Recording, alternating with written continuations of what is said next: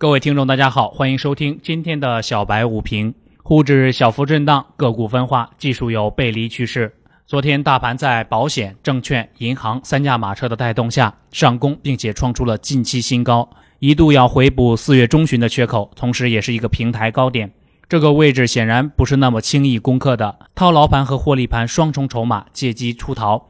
指数随着权重股回落，板块资金出逃明显。三十分钟指标并不理想，出现背离的趋势，而且沪指两千八百亿左右的量能也不能继续支持沪指向上。今天沪深两市小幅低开，并且震荡走低，短线 A 股的做多能量有所衰弱。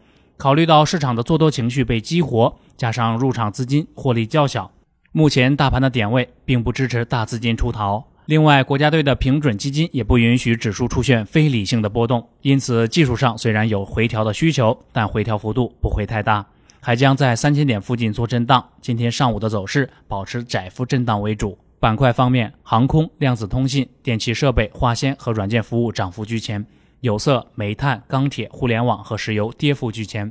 个股继续依旧分化，追热点容易被套，想获利更多的是靠策略和板块的轮动。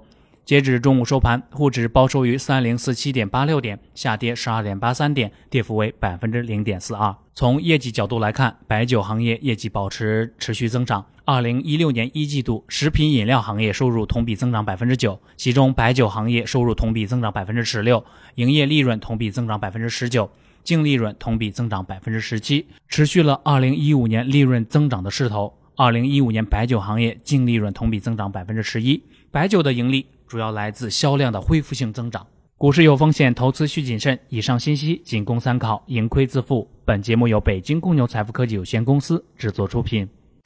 最及时的 A 股信息速递，最独到的股市新鲜评论，小白快评，您每日的免费资讯快餐。